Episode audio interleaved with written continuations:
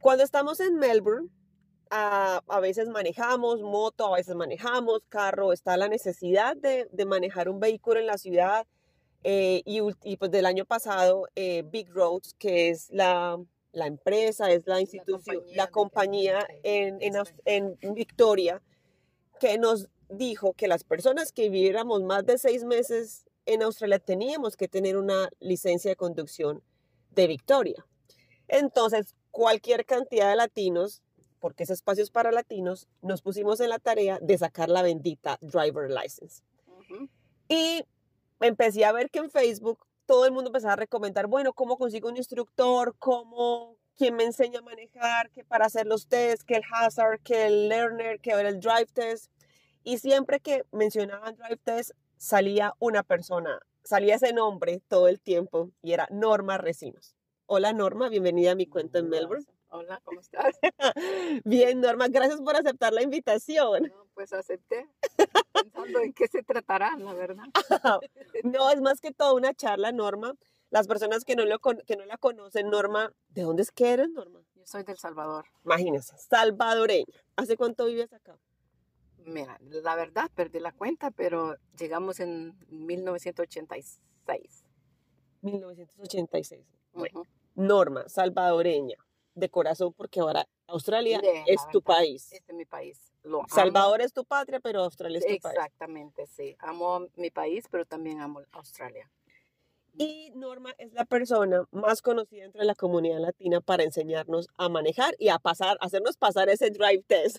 Muchas gracias. Intento. Lo haces muy bien. Yo Gracias. soy su cliente, fui su cliente y la verdad sí la recomiendo. Gracias. ¿Qué te dio por empezar a hacer eso, Norma? Bueno, la verdad, em, yo cuando llegué a Australia conseguí un trabajo como en una compañía de, de carpet, Feltex Carpet. Y ahí me mandaron a estudiar y como estaba chiquilla, ¿me entendés? Tuve la oportunidad y terminé en el Design Studio, ¿ok? De la compañía. En ahí estaba diseñando alfombras, en Color Coordination por um, Carpet, por la Domestic and Commercial. Y me encantaba porque yo podía ver mi, mi diseño en la computadora y de ahí elaborar un poquito de ejemplo. Y me, me encantaba, eh, ah, me encantó, trabajé por 20 años ahí, Wow. eh, mi primer trabajo, ahí me quedé. Y me llevaba muy bien con la gente, siempre he sido, he tratado de, de llevarme bien con todos. Bueno, la cosa fue que la compañía, cuando Australia cambió las reglas del mercado libre, todo, el, am, ¿cómo se diría? El- el- la industria de textile se desapareció. Y nosotros, los carpet, fue la última que realmente fuimos afectados. Y la compañía fue comprada y nos eh, indemniza- ¿cómo se dice? Hasta en inglés nos indemnizaron. Am, ¿En inglés cómo eh, se dice? Este, no, ellos, ellos allá le decían, ah, you're gonna get a package, o le dicen, ah, ¿cuál era la otra? Ya ni me acuerdo, la verdad. Pero la cosa es que I got payout. Y entonces, este, it was triste porque mi voz era muy, muy bueno. Era muy bueno y me dijo, Norma, cuando nos compraron, me dice, get ready porque am, esto va a cambiar. Esto no se va a quedar acá. Te aseguro que en un año estamos afuera. Y es cuando yo no hallaba qué hacer, entonces me puse y, y este, am, sabía alguien que sabía hacer esto, pero a la vez yo estaba enseñándole a mis hijos a manejar y sin pedal, sin nada. Y dije, "Oh, not too bad. Entonces fui y saqué la licencia en el mismo tiempo que yo estaba eh, trabajando todavía, lo hice part-time. Y entonces tenía todo preparado, me saca, em, perdí el trabajo, compré mi carro con el dinero que me dieron y luego este, preparé todo, registré mi negocio, eh, todo, hice todo, mis, mis seguros y todo. Eh, registré mi nombre del- de, de mi escuela que se llama Mana Driving School. Eso no lo sabía. Ah, es Mana Driving School. Nosotros te conocemos como Norma Recinos, como que alguien, un alguien que me enseña a manejar. Norma Recinos. Yeah, pero alguien a veces pone Mana Driving School porque tengo la página en Facebook. Ay, toca- eso todo lo tenemos que poner en la descripción del, del, del Sí. episodio. Maná eh, viene de, ¿sabes qué es el? Realmente son las iniciales de mis hijos y mía. Y a la vez me pareció tan enorme, de, o sea, tan lindo de que es el maná de que nos da de comer a nosotros, porque el maná es el pan del cielo que caía cuando Moisés llevaba al pueblo de Israel. Qué bonito, Norma. Y por eso dije, wow, esto es lo que yo necesito. Y por eso lo, lo, lo registré. Bueno, eh, después de, de, que yo tenía ya todo listo, no me sentía capaz. O sea, yo estaba acostumbrada de tener una oficina con, propia, sin, con teléfono propio. En aquel entonces teníamos la línea, ¿no? El teléfono, no habían celulares. O... con mi computadora, era, era lindo mi, mi, trabajo. Y después dije, no, yo voy a intentar conseguir otro trabajo. Conseguí otro trabajo con General Pens. Mm. Esa, y no, no me gustó. Aguanté seis meses y dije, no. Era muy, eh, lo, era demasiado, una, una, oficina muy chiquitita, seis personas, y sentía frío, sentía, ay, no, dije, no, no, yo tengo que hacer eso. Y dije, voy a intentar, si no me gusta. Bueno, pero ¿sabes qué? Yo no sé cómo, la paciencia y todo, me va bien. Porque la, realmente yo era como part-time que lo hacía, ¿me entiendes? Porque yo tenía una familia eh, y yo quería eh, ocuparme de mi familia también. Así que iba a hacer horas, iba a cocinar, dejaba la comida lista, iba a volver a, a trabajar y así, así me la pasaba todo el día. Y me encantaba tener la comida preparada para, para ese entonces que era mi esposo. Y bueno, pero pasó un día que él me abandonó. Él se fue de la casa y es cuando yo tuve que pensar, tengo que hacer algo. Por mí, por, por mis mí, hijos. por mis hijos. ¿Cuántos hijos tienes, Norma? Tengo tres. Nombres. Um, Alex y Shalane, de twins. Yeah. And de, de, ahí tengo otra niña, que es Michelle. Eh, y tengo dos nietecitas hermosas, que son mis, mi, que ¿cómo te diría? Mis princesas ahorita. Eh, se llama, una se llama Penelope, la chiquitica, y la otra Ella. Uh -huh. Súper australianas. Ah, yes, son muy australianas, son hijas de, del papá es australiano.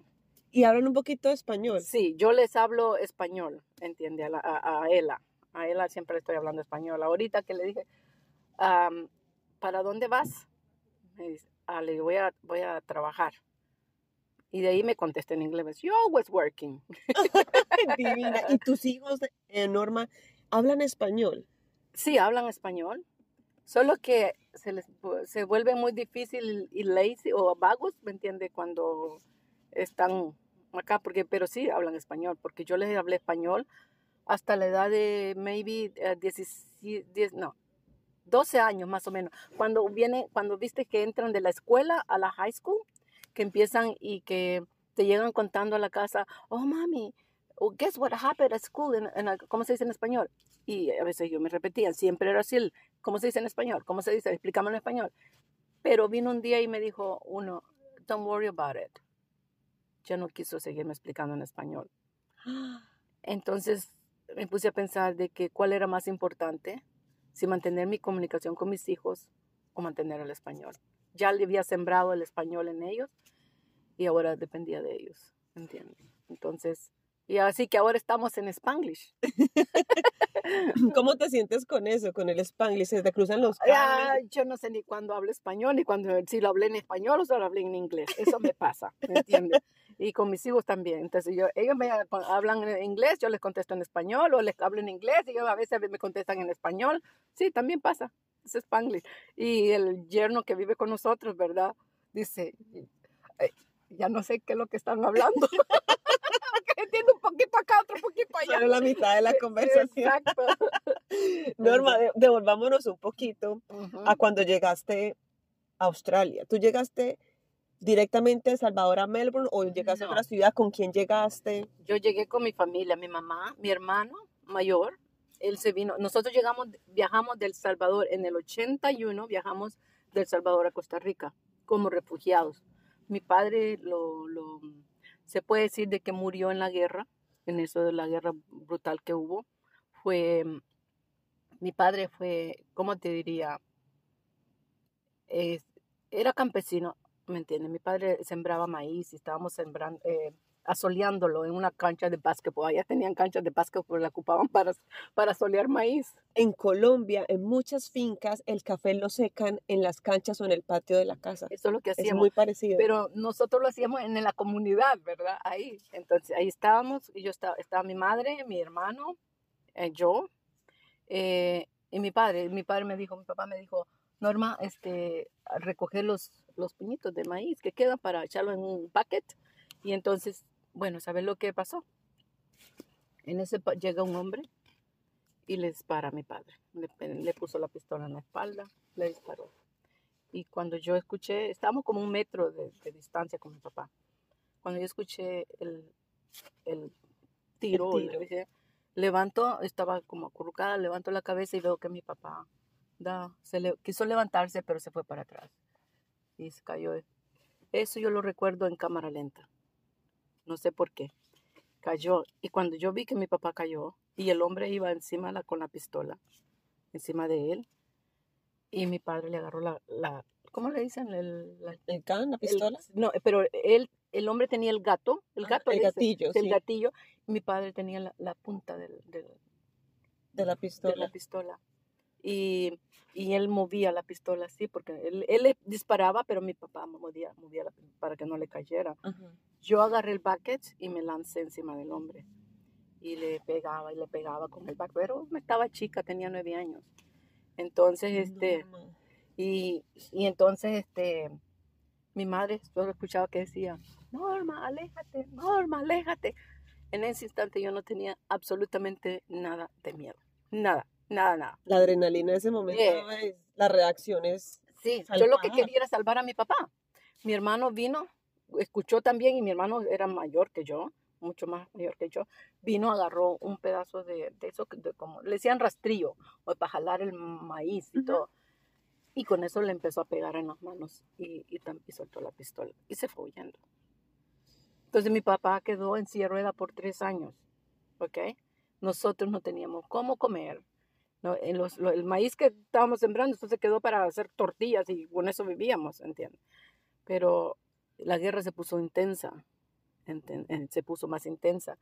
Llegaban los soldados y nos eh, encerraban toda la, la comunidad donde nosotros vivíamos y encontraron a mi papá en silla de rueda y dijeron de que mi papá había sido em, eh, lesionado en un enfrentamiento con ellos y que él era, era guerrillero. Y entonces le dieron una paliza, nos, nos sacaron de la casa, eso era como a las 6 de la mañana, nos sacaron fuera de la casa. En El Salvador, las casas del campo tienen sus salas y tienen un corredor, le llaman, que es donde la mayoría del tiempo uno se lo pasa, como es caliente. Nos, nos sentaron ahí en, en las, en las sillas y escuchábamos los gritos de mi papá cuando le estaban pegando. Ay, no, Norma, esto es muy duro. Eso fue duro, fue duro porque tú estás ahí y, y estás con, Mm. con, con soldados, te están apuntando, ¿me entiendes? Tú no puedes decir nada, pero yo nunca me... Como que no son ellos estos, como que no supiera, empiezo a hablar, ¿no? Sí. Mi mami me dice, "Norma, cállate, cállate, me dice. No podíamos hablar nada. Bueno, mi padre murió de, de esas palizas, él quedó muy, muy dañado y se lo llevaron al hospital y ya fue imposible. Como en las dos semanas ahí murió. Realmente no recuerdo el tiempo, pero en, ese, en esos días murió. Cuando él murió, mi mamá tuvo que sacarnos a nosotros, porque ya quedábamos, decía mi mamá, ya están am, tildados, decía, como que apuntados de que ya nosotros éramos guerrilleros. sí. Guerrilleros. Y entonces mi mamá nos tuvo que sacar. Y, a- eh, así un- de pequeña que estábamos, teníamos que salir de, de ahí. Y ella nos destruyó, des- eh, nos mandó con diferentes familiares. Ajá. Y mandó a mi, a mi, mi tía iba para Costa Rica y lo mandó a, a mi, a mi hermano mayor para Costa Rica. Estando en Costa Rica nosotros no sabíamos del, bueno, yo no sé, en ese entonces como yo era muy pequeña no tenía mucho conocimiento, pero creo que no, que no sabía ella del, de que había un de las Naciones Unidas que estaba, que había am, llevando refugiados. Pero cuando mi hermano llegó a Costa Rica, él ¿Se aplicó por, para- sí, él aplicó por nosotros y hemos salido del Salvador con un pasaporte comunitario. No O sea, sé, un pasaporte para los, para los tres. ¿o? no, un pasaporte como para 20 personas. era una página A4 con diferentes fotos de todas nosotros, de todas personas, de todas, ¿entiendes? Para Australia. No, no, para Costa Rica. Para Costa Rica. Llegamos a Costa Rica y eso fue tan lindo llegar a Costa Rica porque no se oían balas, no se oían, eh, no habían soldados, no había, no, no, no habían encuentros entre soldados y No estaba ese temor. ese temor no estaba, ¿entendés? Y, em- y empezamos a, yo hace- estaba todavía pequeña, me acuerdo, pero como yo le decía, mami, yo le prometo que yo voy a trabajar y yo le voy a ayudar. Y yo, yo vamos a salir adelante. Y, y sí, comencé a trabajar con una familia salvadoreña cuidándole un bebé en Costa Rica. Ellos creo que tenían plata, vivían muy bien, pero me dejaban aguantar hambre. ¿Para qué te digo? Yo me acuerdo que yo llegaba de mi mamá y le decía, mamá, yo no, yo no aguanto, yo aguanto hambre. Y mami me daba, me ponía tortillas y me las comían ellos. Entonces, entonces yo le dije a la señora, no, yo ya, ya no, me voy. Me fui. Disfrútate tu cafecito, mi norma, que se te, va, se te va a enfriar. Es, todo eso que me cuenta yo lo relaciono mucho con, con la historia de guerra en Colombia. Que Sí. también por esa época eh, uno escucha la, la gente que vivía en el campo, cómo, cómo sufría por la presencia de la guerrilla o del ejército. Tengo el caso de un familiar, un tío mío que vivía en su finca y, y llegaba la guerrilla y pasaba la guerrilla y se quedaba a dormir ahí en la finca como si nada. Entraban como Pedro por su casa y se quedaban a dormir y al otro día se iban. Y el ejército se enteraba Y o se enteró y llegó a la finca y se lo llevaron preso porque le dijeron, ah, es que usted aquí hospeda a los guerrilleros. Y él estuvo en la cárcel. Y estuvo en la cárcel simplemente porque él qué podía hacer. Llegan los guerrilleros, una, un batallón de guerrilleros y le dicen, nos vamos a quedar a dormir esta noche acá en su ¿Y ¿Qué finca. se puede hacer? No se Y puede él solo, con sus perros, con sus vacas, con sus gallinas, ¿qué puede hacer? Y llega el otro día el ejército y le dice, ay, usted es un guerrillero, y se lo llevan para la cárcel. Y pagó un buen tiempo en la cárcel. ¿Te imaginas? Injusto, ¿no? Es, es muy Mi padre también, mi papá era muy luchador por la, la justicia, eso sí, mi papá era muy luchador por la justicia. Eh, muchos años atrás, mi padre, este, antes de que, de que, que él lo baleara, eh, nosotros fuimos re- reubicados ahí en ese lugar. ¿Por qué? Porque el gobierno en ese entonces decidió hacer una presa y se llamaba la presa del Cerrón Grande. Y donde dijo de que eh, teníamos que salir de ahí, nos pagaron ellos al dinero que ellos quisieron y, y que no fuéramos. Entonces mi papá dijo, no, no puede ser así. Y se reunió con muchos de, las de los del community, porque eran muchos lugares. Y se hicieron una manifestación y se fueron a ver al presidente, en ese tiempo se llamaba Molina, creo. Y, y les pedían reubicación. Y lo logró, mi padre lo logró. Hubo un- entonces, pero era un- unas casitas chiquitas que iban a hacer de su papá. No, eso está muy chiquito. Y, y bueno, la cosa que mi papá pedía bastante y el gobierno le dijo, ¿sabes qué? Tú te callas y te damos la mejor casa para ti. Pero ya no, que no empujar al pueblo. Y le dijo mi papá, yo no me voy a vender. Mm. Esos líderes comunitarios en Colombia son, los tienen entre ceja y ceja y los matan. Y los matan, sí. Eso es lo Horrible. que pasó con mi papá. Por esa misma razón, por eso fue que él fue baleado. Por todo lo que pasó antes. Es increíble esas injusticias. O como siendo países tan separados geográficamente, la compartimos la misma historia, Norma. Sí. Bueno, y volviendo a Costa Rica, trabajaste como niñera. ¿Cuánto tiempo vivieron en Costa Rica para luego decir, nos Casi- vamos para Australia? Casi cinco años. Cinco años. ¿Y cómo Sí. hicieron para llegar a Australia? Bueno, entonces en ese entonces Costa Rica creo que como nos dieron refugiados, trabajábamos y estudiábamos. Yo trabajé, como te digo, como niñera, como limpieza, de todo lo que podía hacer. Y a la vez nos pidieron hacer la United Nations.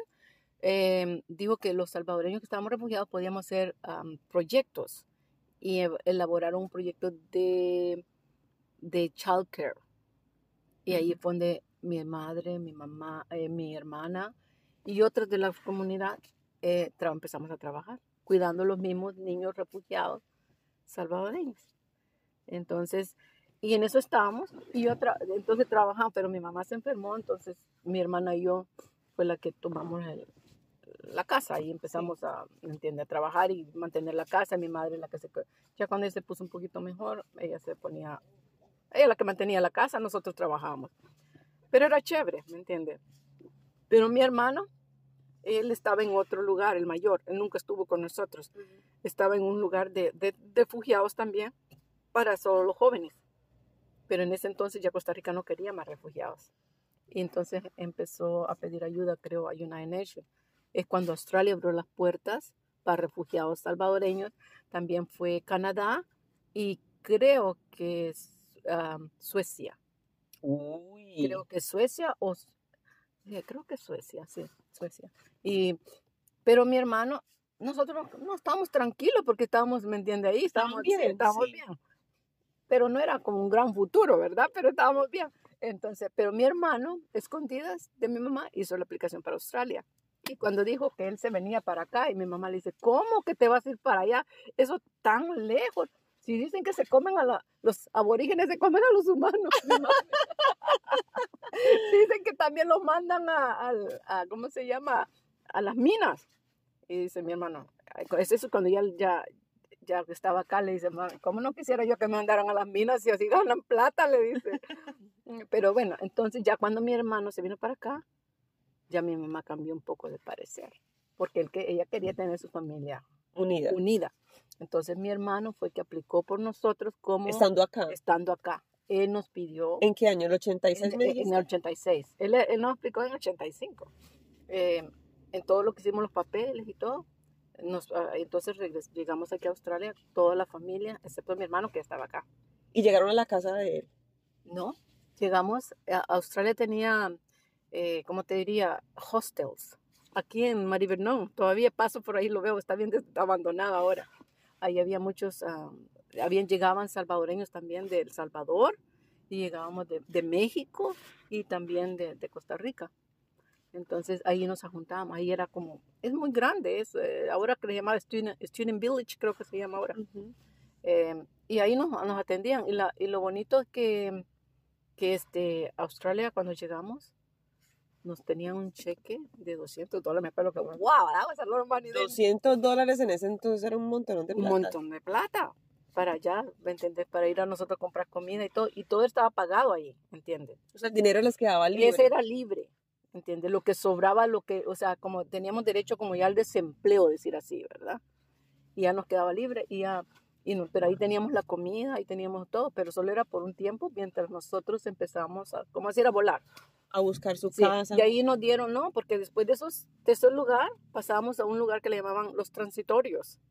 Era otro, ya eran apartamentos amueblados, pero ya, ten, ya tú ten- recibías todo el ¿En qué suburbio? Ese es Maribyrnong. Está en, la- en- Ah, la- eso también quedaba, de transición también quedaba en Maribyrnong. Sí, también, sí, los dos estaban. es el- eh, estaba, eh, donde, ¿cómo es que se llama la calle esa? Ya no me acuerdo. Maribyrnong Road, estaba ahí. Ujú. Ahí paso, ya, es cierto, y tengo clientes. y, y voy a recogerle, digo, I used to live there, le digo yo. Bueno, Norma, y con el inglés, ¿tú ya sabías inglés desde El Salvador? No, nada, cero. ¿Cómo hicieron? O sea, Ah, la ventaja que nosotros el gobierno nos pagaba, ¿verdad? Y nos teníamos que estudiar inglés. La, o sea, el deal era que si nosotros no nos gustaba, nos podíamos regresar, pero teníamos que pagarle al gobierno todo lo que había invertido en nosotros. ah, no, sí me gusta, sí me gusta. y entonces, em, y nos mandaron a, a estudiar, teníamos que estudiar inglés full time. Y tu time. mamá también tiene que También estudiar. estudiar inglés, sí. Pero a mi mami le costó y nunca le entró. Pero- Pues es que entre uno más crece, a uno más se le dificulta aprender, porque el cerebro ya está, Sí. ya no absorbe tanto como el de un niño de tres años. Entonces, eh, ¿Tú teni- ¿Cuántos años tenías cuando llegaste? ¿15? No, no, no, ya tenía, ya pasaba los 18. Ujú. Eh, entonces, de- era, era como, ¿cómo te diría? Se- eh, porque tú sabes que los latinos a esa edad todavía estás bajo mando de, los de los padres. Sí. Tienes que, que, que obedecer a tus mamás y nosotros nos Mientras viva bajo este techo, Sí. se hace lo que su mamá y su papá digan. Entonces, nosotros, ¿qué es lo que hacíamos? Protegíamos a mi mamá mucho. Y la hemos protegido mucho, yo creo, porque no, no, no se, ¿cómo te diría? Ella no fue, ella no pudo, no aprendió nunca a andar en public transport. Porque nosotros siempre que la andábamos para arriba y para abajo, para arriba y para abajo, ¿entiendes? Y así ha sido siempre. Pero claro, mi madre es, la, es nuestra, ¿cómo se diría? Nuestra roca para nosotros. Ujú. Sí, Las mamás. sí. Ustedes Eh, las mamás. Y entonces, este, siempre la hemos tenido cerca, siempre estamos cerca, ¿entiendes? Y cualquier cosa, mi familia es muy unida, muy unida. Norma, ¿cómo era la Melbourne de ese entonces? ¿Cómo Muy eran, las, cómo eran las calles, la gente, el clima? El clima, Descríbenos un poquito más o menos de el cómo clima como que se ha puesto más caliente o es que yo me puse, a- o es que yo me adapté. Pero era más frío, ¿verdad?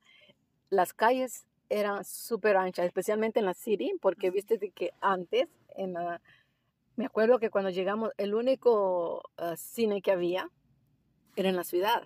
Ahora creo que son theaters, ¿entiendes? Están ahí, pero antes ahí solo estaba, uno a un lado estaba el Village y del otro lado estaba el Hoyts. Esos eran los únicos, ahí donde íbamos a ver, ¿entiendes? Y Flinders Station, No, la Flinders siempre estaba así. pero Fed Square no existía. Ah, no, no. Incluso la, la, la, ¿cómo se llama? La, ¿cómo es que se llama? La Swanstone Walk. Esa era una calle normal, que pasaban carros y todo. Y eran tres líneas. O sea, el tren pasaba, el, el tram pasaba en medio y la gente se bajaba y la, la gente paraba, pero es que no había tanto auto, ¿entiendes?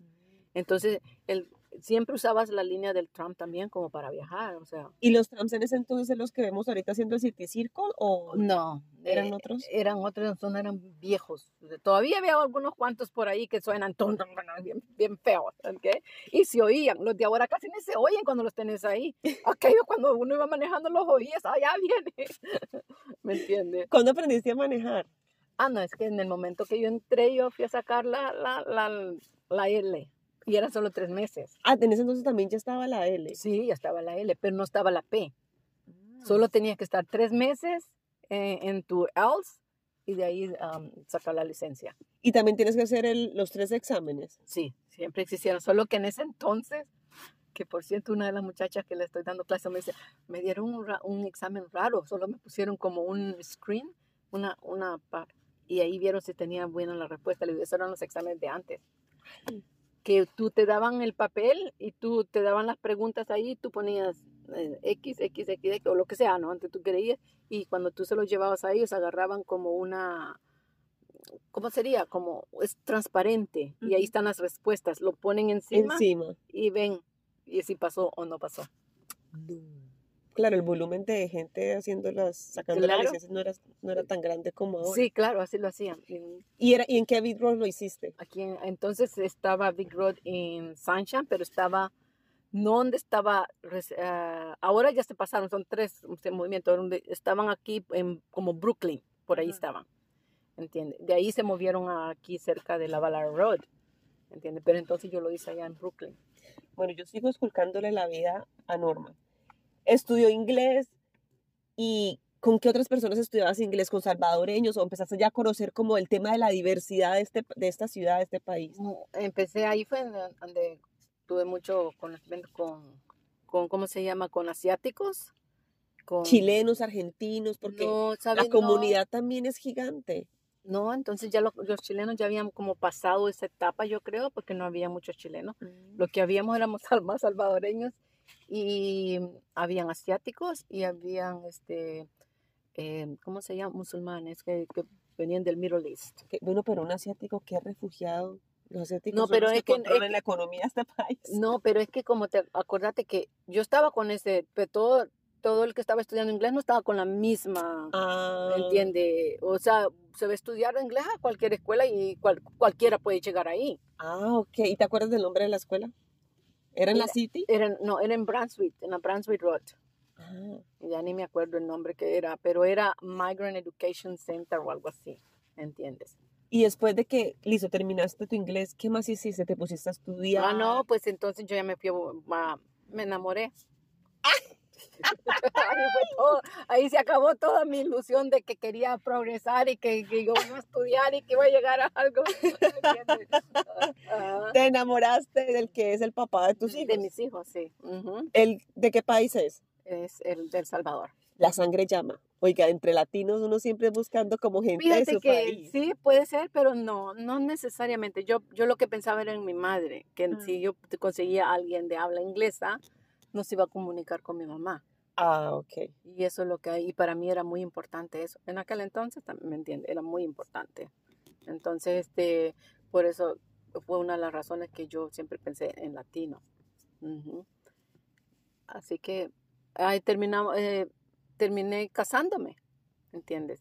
Y a la vez que me casé, conseguí el trabajo El trabajo en el carpet. en el carpet.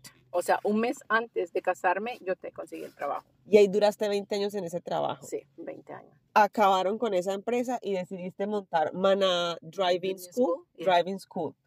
Entonces, Mana Driving School. ¿qué historia nos puedes contar de tus clientes? De, no sé, cuéntanos alguna anécdota que tú siempre digas, esta persona nunca la voy a olvidar. Tengo varias. Sí, empecemos, empecemos. Ok, tengo un australiano, ¿verdad? de los que se tienen red lights y todo eso, ¿right? Él eh, son de las personas, eh, muy buenas personas, ¿verdad? Pero cada vez que él, yo creo que él fumaba mucho, porque yo, no sé, porque para los olores yo soy muy sensitive. Y cada vez que llegaba yo tenía que ir con la ventana abierta porque era tan fuerte el olor. Ya se le sale Sí. por la ropa y por todo. todo. Bueno, él decidió hacer el examen en ah, Bandura, ¿ok? Y la- el training que teníamos era en, en Calton, pero él se mudó a Bandura. Entonces me dijo, yo quiero hacerlo allá. Ok, le dije, pero no estás listo porque él, él tenía una idea muy extraña que pensaba de que manejar un carro era como manejar un video game. Y yo le digo, this is not a video game. Y, eh, y me decía, pero es que suena raro que tú me dices que mueva el, el steering wheel this way. Y le digo, no, es que me dice, en el video games le hacen de esta manera y se mueven, no, no movía los brazos, lo que movía el... No, no, no, le digo, no es así. Bueno, total que lo fuimos, se quedó un poquito más o menos, yo le dije que no estaba listo, pero él quiso ir, él quería ir, que él tenía, que ya se sentía listo y que tenía que ir. Bueno, fuimos. Cuando fuimos a hacer el examen, este chico empezó a unos nervios, íbamos en el examen, y me frenaba de una manera, pero horrible. Te desnucaba. Sí, y lo hacíamos así. Hubo un punto que yo le, le tuve que poner la mano como decir, calm down, ¿me entiende? Y, y entonces ya al final que ya en la rotonda se le metió a alguien ahí y le dijo el oficial, just pull over. Y bueno, paró, pero él le dijo, ¿qué pasó? Le dijo, you fail. Y entonces se salió, ese hombre gritaba. Nunca había visto un hombre llorar de esa manera. Ay, no. De Gritaba, la frustración. de la- pero unos gritos como que lo estaban matando. Sí, se salió y se salió a la calle a gritar ahí. Y, y nos quedamos con, con el officer y los dos adentro del carro y nos quedamos viendo que qué hacíamos con esta persona enferma allá afuera gritando. ¿Cómo así? Lo dejamos como por cinco minutos gritar, pero mira, es que eran unos gritos que yo que creo que salieron todos los vecinos. o sea, Era un, un no era grito, alarido se podía decir. Ay, Y al final me dijo él, you better tell him to come back. We need to go back, me dijo. Y entonces le dije yo, hey, come back. Entonces, este, Steven se llama. Hi, Steven, come back. Se vino, se sentó, iba todo el camino, llegamos y le digo yo, tienes que ir a traer, que va a traer la licencia, me dijo allá. Y yo, entonces, ahora yo lo- le convenzo que mejor se lo tenga ahí para que no pasen la vergüenza, ¿no? Y entonces, este, le digo, Steve, you want me to take the license for you? Y me dice, sí, sí, just go and get it. Y se quedó ahí. ¿Sabes lo que pasó? El chico fumaba marihuana y quizás no se había fumado el joint o whatever del ¿me día. del día, porque cuando yo volví, lo voy a encontrar en una esquina del Big Road enrollando eso. Pienso que eso era. Enrollando un cosito chiquito así. Y se lo, lo estaba fumando. Y dije what the hell is this? y dije "Ay, Y ahí se calmó. y ahí tranquilo. Dije, con razón, este hombre, este, este. Entonces digo, no, yo no vuelvo con, por este día. Le digo yo, hey Steve, do you know that you can bring your own car? or bring your friend's car or something. Dije, ah, entonces le dije, come back into the and no lo volví a ver más. Hasta que una vez iba en una bicicleta y me toca, ¡ay, Norma! Oh, hi. Pero no se me olvida eso. Ay, no, ¿cómo te empezaron a contactar? ¿Cómo te hiciste tan famosa? ¿Cómo crees que No, estuve eh, con escuelas de, Ujú. de- de, pagándoles, este, ¿cómo se llama? Este, commission. Y así comencé, ¿ok? Iba con diferentes escuelas. Pero ahí conseguí una, un señor musulmán que tenía una escuela muy buena gente, muy buena gente. Y él me ayudó mucho, especialmente cuando, cuando mi ex me dejó. Él me apoyó mucho, me dio mucho trabajo. Y cuando yo le expliqué lo que tenía dos escuelas, la otra escuela no quiero saber nada, nada, dije yo, no, nunca más. Entonces, este otro sí me ayudó mucho. Y ahora sale que yo le estoy ayudando a él. Sí, ¿cómo le estás ayudando? Le estoy mandando clientes. O sea, tú ya, ya- no das abasto con la no, cantidad de personas que te llaman. No, no, ahora estoy, tengo otros, que, que otra, pero yo no les cobro comisión. Ujú. Pienso que eso deberíamos de cambiar, porque no es justo de que, de, o sea, vivas de, de alguien más así. Entonces, digo, no, no. Tengo un amigo australiano que, que es también driving school, en nos, we share it, ¿me entendés? Eh, así, clientes, y nosotros no nos pagamos comisión. Ya hicimos como un, un grupo de WhatsApp y ahí nos mandamos Entre ustedes se Sí. apoyan. nos apoyamos, ¿entiendes? Entonces, pienso que es la mejor manera de ayudarse entre, entre la comunidad, en lugar de estar, eh, dame 20%, o, ¿me entiende? Pienso que no, no. Y, y la mejor manera de enseñarles es, comienza por uno, ¿me entiende? Diciéndole no. Porque el otro día tenía otro driver, porque me conocen muchos ahora driving instructors ahí, y me llegan a tocar la ventana, oh, puedes hacer un, un, drive, ah, un driving test en- el otro día. Le digo, no, I'm sorry, I'm busy. ¿Por qué? Porque tengo tantos clientes que si yo muevo esos clientes, ¿a dónde los voy a mover? No me van a esperar un mes y no es justo tampoco para ellos. Sí, Entonces le digo yo, no, no, sorry, I can't do it. Y entonces me dice, oye Norma, si tienes un cliente que vaya para Geelong, mándamelo, yo te pago el, el, el commission, le dije yo. If I have, I will send it to you, but I won't ask you for commission, dije yo, because I'm not, I don't like that. We should change that. Y me dijo, that's a good idea, Norma. Y pienso que eso deberíamos de comenzar así. Ujú. ¿Tienes muchos clientes latinos? Sea, la mayoría de tus Ahora clientes sí. son latinos. Ahora sí, eso se cambió, pero antes no. La mayoría eran indios y australianos. ¿Qué tan diferente sientes tú la manera de manejar de una persona que viene de la India, un australiano y de un latino? De la India y, y latino, parecido. Somos locos, ¿ok? Locos, sí. De verdad. Sorry, pero es la verdad. No, y que lo, o sea, lo, lo que dicen de que el head check lo ven como que es más bien eh, que no es, am, ¿cómo te diría? Que no es seguro, que más bien es peligroso y realmente no lo es. Porque si tú lo haces propiamente un día que no que vas y, y eso te lo digo para que te quede experiencia vas sola por la calle y de ah mira qué bonito vamos a cambiar de carril y, y piensas poner la indicación y como no hay nadie tú te quieres meter tienes un carro ahí y te vas a dar cuenta de que sí era importante Bueno, el head check es, en español sería como Am, chequear los puntos chequear ciegos. los puntos, digo, que es mover esa cabeza hasta que le traquee la nuca izquierda a derecha. no tanto así tanto así yo les digo cómo Ajá. Y los australianos son mucho más precavidos a la hora de Sí. manejar. Sí.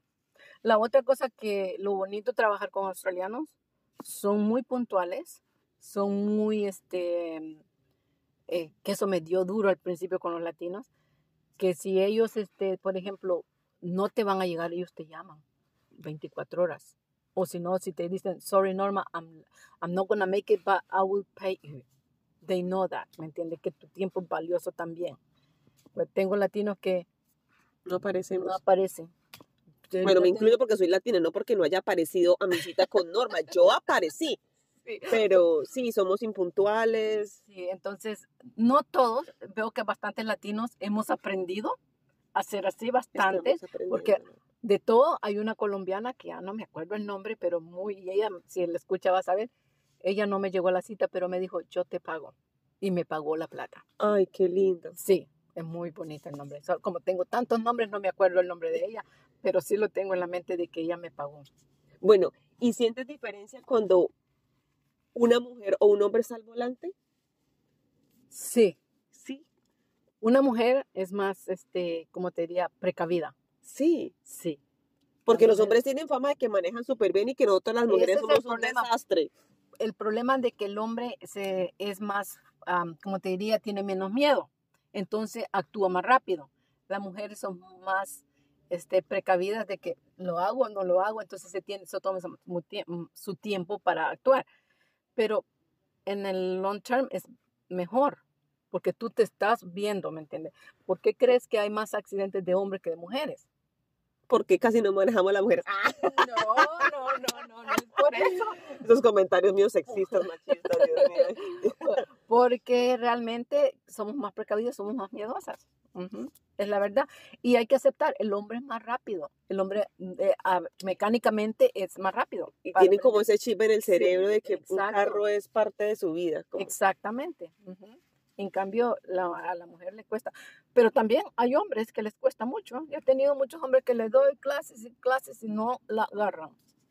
Norma, cuando una persona quiere aprender a manejar, bueno, según el libro uno tiene que tener 120 horas, No. pero ¿cuánto recomiendas tú como Ok. qué truco nos pueda una persona que nunca ha cogido un carro en su vida? Ok, según lo que de experiencia de que es más de 10 años que estoy enseñando, he analizado acá, las 120 horas son para los chicos, ¿verdad? Desde que comienzan, la, empiezan a hacer las learners desde 16 años a bajo 21. Para eso son las 120 horas, no para nadie más.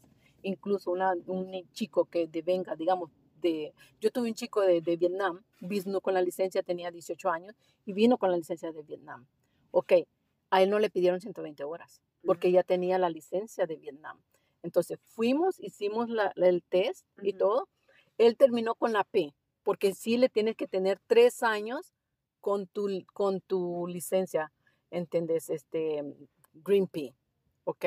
Porque él no lo tenía, él tenía apenas un año. Significa que la roja ya había terminado. Entonces le dieron tres años en P y después de eso ya tenía la full license. Un paréntesis, expliquémosle, bueno, la learner es porque está aprendiendo. Learner significa, pues, Learners, yes. sí, está, está aprendiendo. La P roja, ¿qué significa? La P roja es porque son los chicos de bajo 21 que hicieron 120 horas. Esa P roja no, no les permiten llevar, solo les permiten un, un amigo En el carro. en el carro. No les permiten celular, no les permiten alcohol, ¿verdad? Como lo- la P green tampoco. Sí, ¿Cuál Pero- es la diferencia entre la P roja y la P, y la P verde? la P verde te Ya puede permite- llevar más pasajeros. llevar pasajeros, pero no, no puedes llevar este no puedes llevar, como te digo, no te alcohol y tampoco puedes usar el teléfono. ¿Me entiendes? No puedes ni siquiera los, ¿cómo se llaman? Los Earbud, o Lipa- eh. los audífonos. no los puedes usar.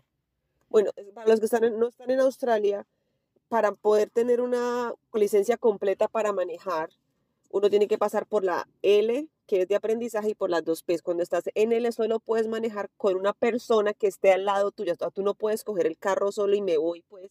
Y tu carro debe tener unas, una, Una letra, un- una L para la L amarilla en alguna parte visible del carro, o cuando estás en P, pues uno ve.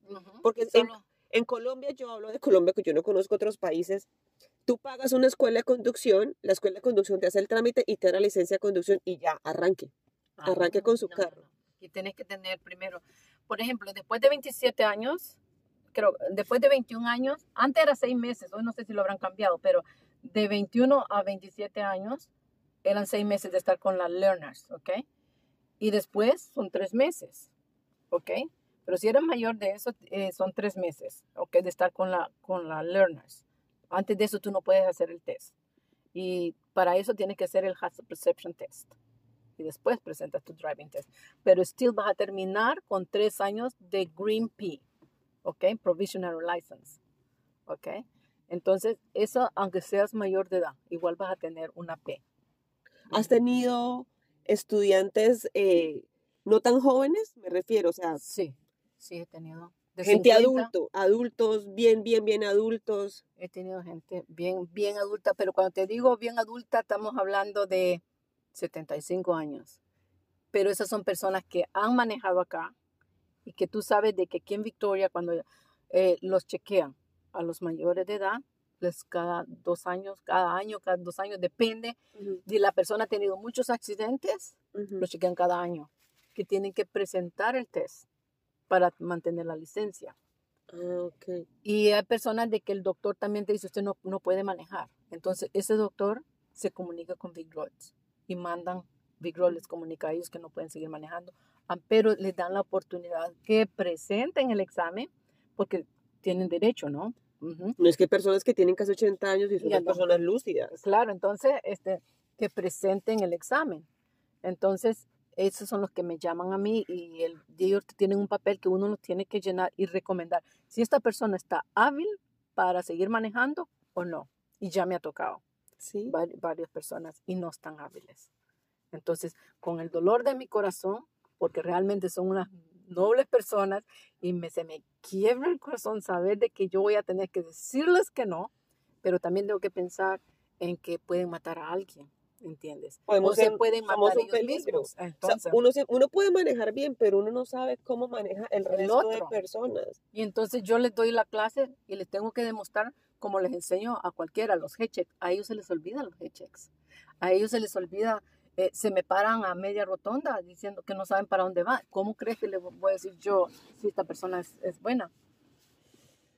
Pucha. Sí, Es, es, es interesante. y, y más que todas las personas que han tenido operaciones en los corazones, son las personas que tienen más problemas para manejar. Yo no sabía eso, pero cuando ya vi- veo el récord de todo, que me han llegado los clientes eso, entonces ya un aus- australiano que me, me, me dolió mucho.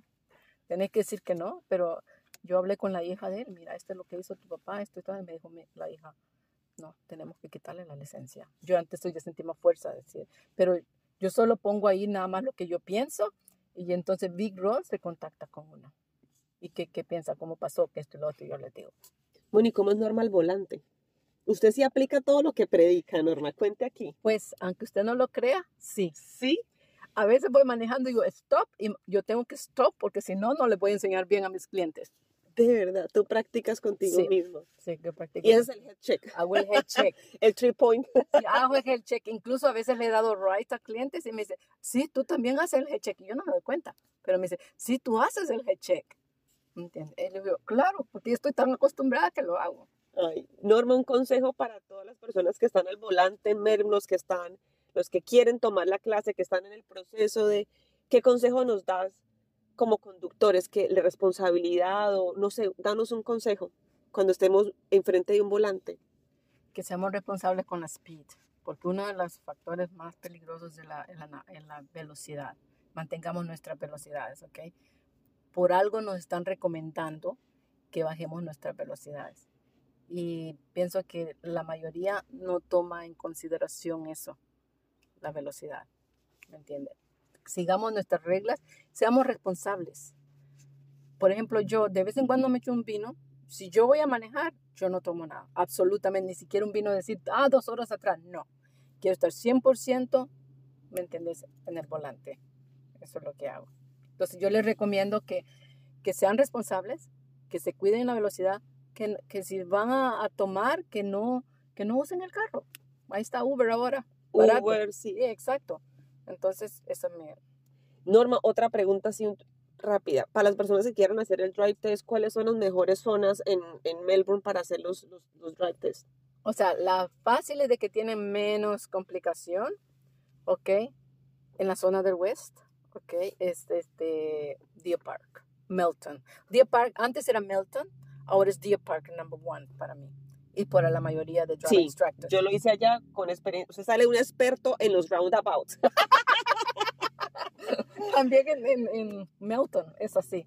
Pero Melton es un poquito más complicado. Y el más complicado para ti, dicen, es Carlton. Carlton, pero me encanta. ¿Pero por qué? Porque están los trams y Porque todo. están los trams, pero como yo les digo a ellos, look, si vas a pasar el test aquí, quiero um, darte el training acá, porque te voy a enseñar todo, cómo pasar el examen y cómo ser también safe para pasar mm, las calles y todo cuando hay trams. Cuando están los trams, uno tiene que parar antes del tram. Eh, Si el tram, si el tram va a si el- parar. si el- no, es que ya no es así como que tú vas a parar, no en Calton, no. El, el tram tiene su vía, ¿verdad? Ajá. pero solo es cuando vas a cruzar los traffic lights. ¿ok? Si el traffic light no te da este, flecha, entonces, y el tram, yo lo que el primero que les digo, observe, porque tienen la T de tram, de tram ¿verdad? Pero es más importante chequear si el tram está allá fue atrás y adelante. Si está, y si lo ven, le digo yo, no te metas al tram tracks. Espera, porque tú puedes esperar en la línea eh, paralelo a la tram tracks, ¿ok? Y cuando ya el tram pasa, tú ya te metes, pero si lo ves lejos y se está lejos, los trams llegan rapidito, porque ellos tienen su, su vía, nadie le está afectando ahí. Entonces, eh, eso es lo que yo les enseño y, y la verdad, la gente me los pasa ahí, ¿me entiendes? Es que no he escuchado, hay personas que han perdido el examen contigo, ¿no? Sí, claro que han por personas- nervios o por... por nervios o más que todo por nervios o porque pequeñas tonteras como que pegarle a la curb, ¿me entiendes? Y la curb es el andén, muchachos. eso, así el andén, sí, darle vuelta, a, a veces de los nervios empiezan a girar primero el, el, eh, el- el volante y, y este, le pegan a la, a la, a la orilla. Entonces ahí sí es un, un- ahí termina, el immediate fail, le dicen. ¿Qué tanto nivel de inglés se necesita, Norma, para poder pasar ese examen de... No, no necesitas realmente mucho. Es siempre y cuando yo, por eso es que cuando yo les explico, les enseño, se los digo en inglés, ¿ok? Y cuando tengo que explicarles la razón, ¿ok? En español, para que me entiendan las personas. Pero a veces me pasa que le estoy explicando a una india en español. Digo, sorry. Porque como he tenido tantos latinos ahora que termino hablando el español a los indias. el otro día una australiana, yo no sabía que era australiana, le mandó un mensaje. Estoy a 10 minutos late. Puse late, acá, porque me salió la palabra late más rápido y todo. Entonces, y me dice, it's okay. Dije yo, bueno, como si me contestan siempre, Sí. ¿verdad? Llego y le dijo, ya estoy acá. Y dijo, ya salgo. Pero yo no sabía. No, pero dijo en inglés, I'll be there soon. Y ahí me veo toda la conversación. Digo, "Ah, my goodness, esta persona no habla español. y le digo yo, ay, perdón, dije, yo pensé que hablabas español. Y me dice, no te preocupes, ah, sé a, li- a little bit of um, French, French. Entonces me dijo, I understood a few words. Ay, no. Pero me pasa, ¿viste? Interesante. Norma, ¿qué le agradeces a Melbourne? Todo, todo le agradezco. Porque la vida que yo he tenido acá, ¿me entiendes? No, no la hubiese tenido en El Salvador. Lo que he llegado a hacer a pesar de todo lo que he vivido, up and downs, pero la verdad, soy feliz, ¿me entiendes? Tengo mis hijos conmigo, lo me- el mejor regalo que, que he tenido, que mis hijos me respetan mucho, me tienen gran aprecio, ¿me entiendes? O sea, y me, y me quieren mucho. Ellos, ellos, yo sé que, porque yo en el momento que pasó lo que pasó con mi ex, yo luché por ellos, ¿me entiendes? Luché y logré lo que, gracias a Dios, logré am, darle una seguridad a mis hijos. Y ahora ellos me lo están dando a mí. Ay, qué bonito. Sí, ahora ellos, ellos son como, ¿cómo te diría? Eh, algo, yo no llego a tal hora, mi hija me está llamando, Mom, where are you? Are you okay? ¿Entiende? es Entonces, lo que tú has construido, ¿no? entonces ellos, ellos, ¿me entiende? Mis cumpleaños, ellos allá me esperan con, con ¿me entiende? Me- o han hecho algo por mí.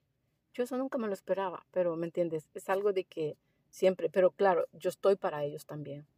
Yo, mi sueño es que mis hijos tengan su casa y ya comenzó mi, mi primera hija, ya construyó su casa. Sí, ya, ya entonces ahora ya la otra ya tiene su depósito, pero está en maternity leave. Entonces, cuando ella regrese al trabajo, ella compra su casita. Yo, o sea, lo que yo he hecho es que en mi casa ellos viven, mm, no me pagan renta, sí pagan comida y bills, ok, pero les digo, la renta, ustedes se ahorran eso para su depósito de su casa, porque eso es mi sueño, que mis hijos salgan adelante. Y mi propiedad la, uso para, para poner, ayudarles para, porque acá ahora necesitan mucho depósito para una casa. Entonces yo saco un poquito y se los doy a ellos para que ellos vayan saliendo. Y así, estoy feliz porque ya mi, mi hija menor ya está comprometida, eh, ya tiene su casita, ¿me entiende? Y ahora ya me faltan los dos, otros dos, que son los gemelos. Y tienes tus nietas. y mis nietas. Maravilloso. Sí, Norma, muchas gracias. con mucho gusto, gracias por tenerme acá. No sé, pensé que iba a ser así la conversación, pero fue muy lindo, la verdad. Recordaste muchas cosas, bueno, tristes, pero también Triste, sí. situaciones que, que la vida, Dios, Buda, Alá, Sí, lo que creamos, lo que creamos. te lo puso en el camino porque mira lo que estás haciendo acá Sí. y cómo nos ayudas a todos nosotros también, que de verdad te lo agradecemos un Y montón. no solo a ti, sabes que yo ayudo mucho a El Salvador, gente de El Salvador y en Costa Rica también estoy ayudando personas. Qué bonito. Estoy tratando de ayudar a alguien allá para, para que saque el estudio en Costa Rica. Y he ayudado personas que saquen la licencia en Costa Rica y también en El Salvador. He ayudado personas. Entonces, mi, o sea, lo que a mí me encanta es ayudar. Yo sé que eso es lo que me gusta, ¿me entiende? Eh, a veces me dicen que, que por hacer dinero, no es por hacer, yo no pienso en cuánto voy a ganar, que todo, pero a veces por me he ido extendido en el trabajo porque por ayudar a la persona porque necesita la lección y ya va a hacer el examen, ¿entiendes? Pero a veces ya no doy más, entonces ya no puedo. Entonces tengo otra muchacha que puede ayudarme, entonces a ella, eh, ella está ayudando ahorita y enseña igual que yo. Entonces a ella le estoy mandando clientes. Bueno, ¿cómo ves tú tu Maná Driving eh. School en un futuro? ¿La ves más grande? ¿Vas a...? Mira, bien se podría ser más grande, ¿entiendes? Pero significa que yo tengo que estar más metida en esto y, yo quiero vivir, ¿me entiendes? Me encanta eso. eso. Quiero vivir, sí.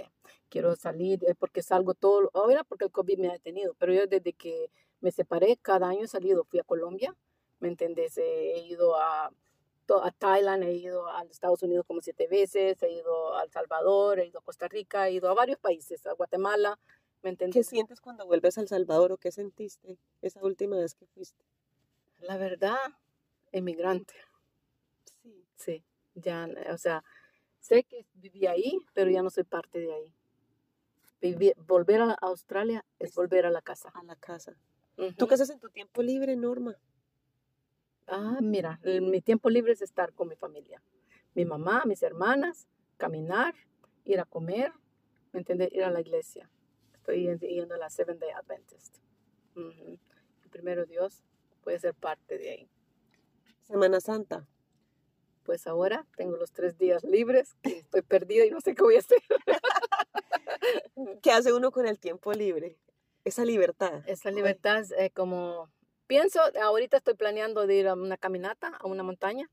Tal vez me vaya a Macedon Mountains. Y este, sí, y, y quiero llevar a mi nieta a comer ice cream. Perfecto. Norma, un placer. A ustedes muchas gracias. Volvimos con este Mi Cuento en Melbourne con una historia maravillosa, con la de Norma Recinos, la mujer más famosa aquí en Melbourne, para enseñarnos a manejar o para hacernos pasar el, el drive test y tener nuestra licencia. Ya sabemos que el gobierno nos dio plazos hasta este abril de este año. Sí, no, pero el plazo es para que tú no manejes acá. O sea, pero no quiere decir de que tú no vas a poder sacar tu licencia. Igual vas a terminar con una full license. No te pueden poner una P Pero no podemos manejar con la licencia de, su- No. del- de, de- de nuestro país de origen. Por el momento no, a menos que ellos la extiendan. Ah, ok, Ujú. Y no han dicho nada. No han dicho nada. Ah, bueno, pelados, ahí les pasamos la información por una fuente fidedigna. Un abrazo y nos vemos el próximo domingo. Chao, chao. Bye bye.